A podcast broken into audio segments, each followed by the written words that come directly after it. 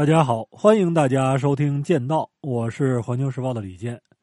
今年过年这几天啊，我哪儿都没去，和家里人一块儿吃吃喝喝，看看电影，感觉呢还是挺放松的。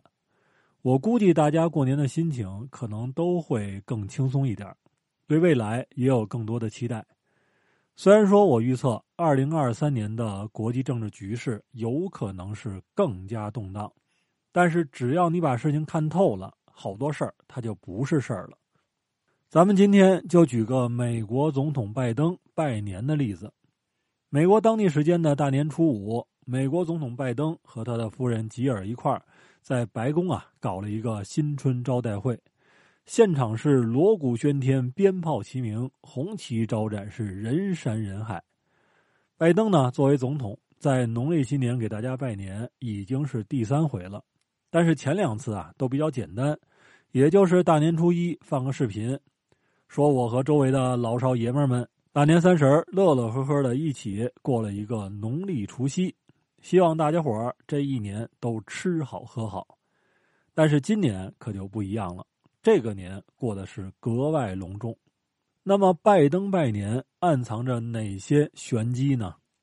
这次白宫过年的场面有点大，拜登身穿西装。系着一条大红领带，夫人吉尔则是一身大红色的锦缎衣裙。现场有四百多位亚裔人士受邀参加，就在美国国父华盛顿的巨幅画像旁边啊，贴了好多的红色福字儿。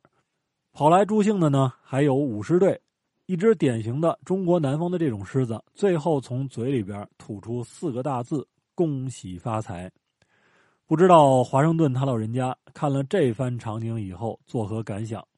估计得觉得中美之间呀，已经到了一起嗑瓜子儿、看春晚的地步了。但是第二天，也就是大年初六，美国的尼米兹航母打击大队就提前上班了。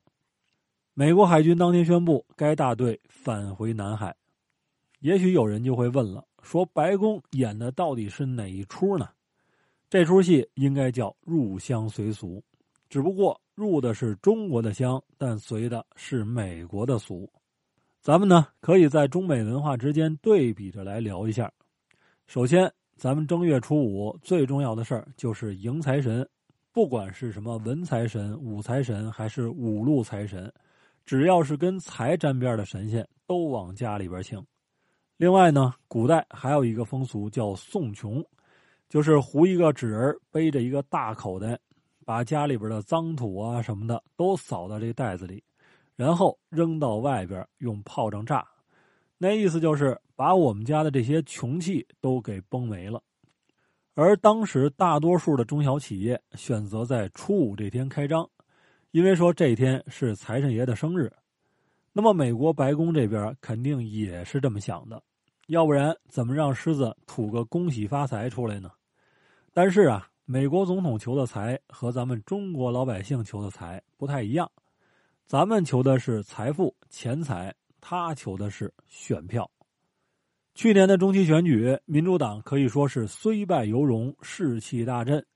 今年啊是二零二三年，明年二零二四年是美国的大选年，将激烈厮杀争夺白宫的民主党和共和党有一个本质的区别，什么区别呢？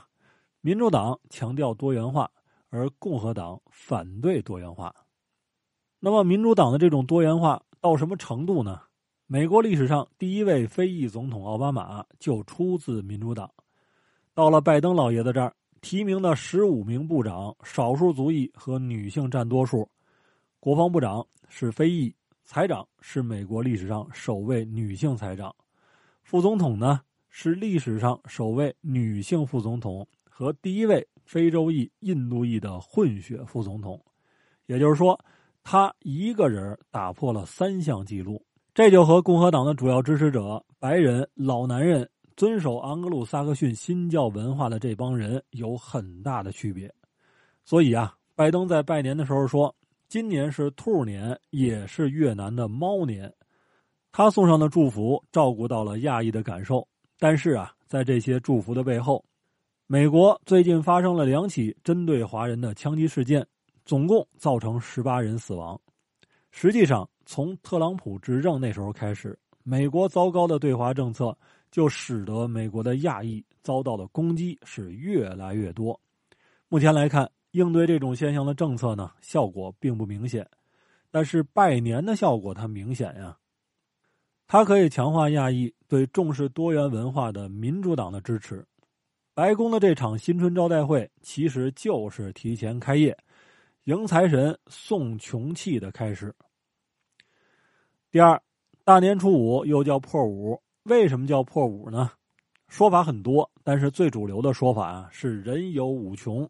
所谓智穷、学穷、文穷、命穷、交穷，初五这天放炮、打扫卫生，就可以去穷气、去晦气、迎福纳祥。